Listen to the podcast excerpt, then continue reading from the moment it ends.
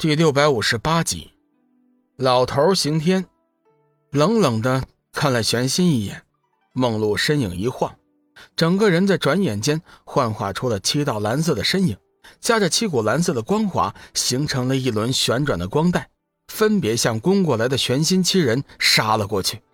四周顿时吹起了一阵狂风，七道耀眼的光芒不时的变化着方位，让人难以防备。看着眼前的攻势。玄心脸色阴沉，手中长剑转动，剑诀挥洒而出，其凌厉霸道的剑芒纵身飞射，在身外组成了一张密集的防御剑网。数不清的剑气交汇重叠，形成了一道刺眼的剑柱，盘旋于身外，作为强大的防御。与此同时，六位黑衣大汉也做出了同样的剑势，和玄心遥遥呼应，暗合北斗之术。形成了一个强大的防御剑阵，砰的一声，强劲的七星剑阵与梦露耀眼的光芒相遇，双方摩擦撞击，互不相让。其密集的霹雳声伴随着飞溅的火花，在战圈中不时的来回移动。一时间，飓风如浪，卷起满天的尘土，整个魔王府中花草横飞，精美的建筑物在强大的冲击波之下不断的坍塌。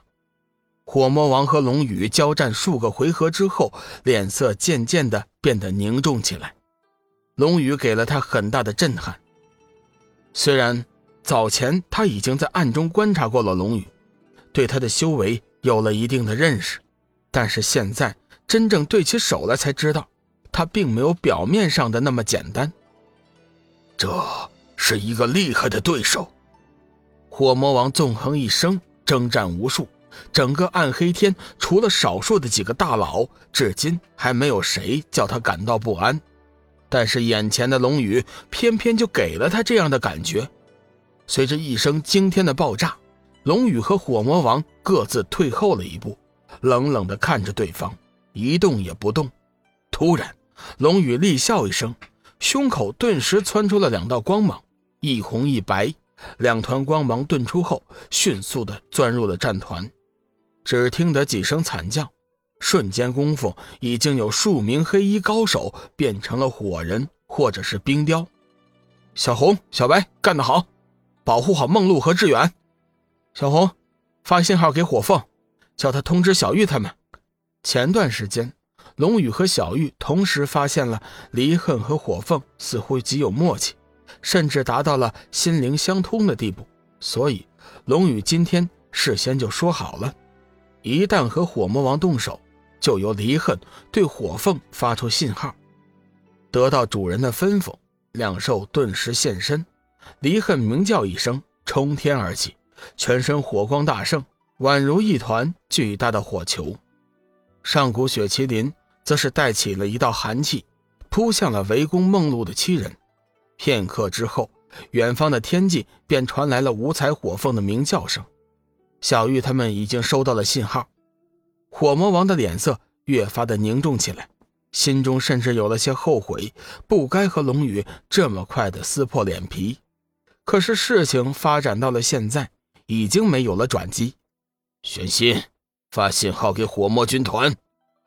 略微犹豫了一下，火魔王决定以整个军团的力量围攻龙宇。无间炼狱三大魔王手下共有十万大军。其中火魔军团有五万，水雷二魔合起来五万。火魔王眼见龙宇修为强大，又有洪荒异兽助阵，只好下达命令，以火魔军团之力对付龙宇一行人。火魔军团的驻扎地就在距离王府不到三里的路程。玄心发出信号之后，时间不大，火魔军团的二号人物就已经带着整个军团围了过来。一时间，整个魔王府被围的是水泄不通。龙宇，看你如何对付我五万大军。有了军队作为后盾，火魔王的心境平和了许多，脸上的杀气也越发的浓烈起来。龙宇并不惊慌，冷冷的看着火魔王，哼，有些事情不是人多就能够占优势的。狂妄！突然，半空中响起了一声怒喝，一道人影从天而降，落在了火魔王身边，同火魔王并肩而战。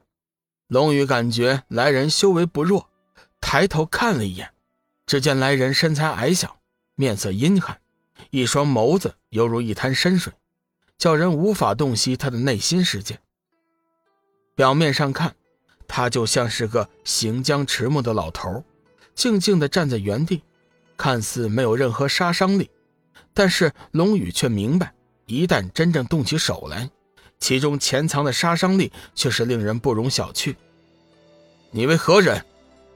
从气息上判断，龙宇认为此人并不是火魔王的手下，他身上并没有火魔军团的气息波动。凭你？也配问本座的名讳？老头显然对龙宇充满着不屑。龙宇突然笑了：“哈哈哈哈！火魔王，你的魔王府当真是没了人了呀？居然找个老年痴呆和我交手，真是可笑至极呀！”老头闻言，顿时怒喝一声：“大胆！龙宇，本座乃是傲天魔尊手下大将。”你胆敢如此藐视本座，本座一定要将你碎尸万段！龙宇冷笑一声：“哼，白痴，你果然是傲天的手下呀！看来你们是铁了心的要和修罗魔女叫板了。”火魔王微微一惊，道：“龙宇，莫非你已经全部知道了吗？”龙宇露出了一个高深莫测的微笑。哼你说呢，火魔王？别和他废话，我们合力将他拿下。傲天魔尊那边，此刻也开始了攻击了。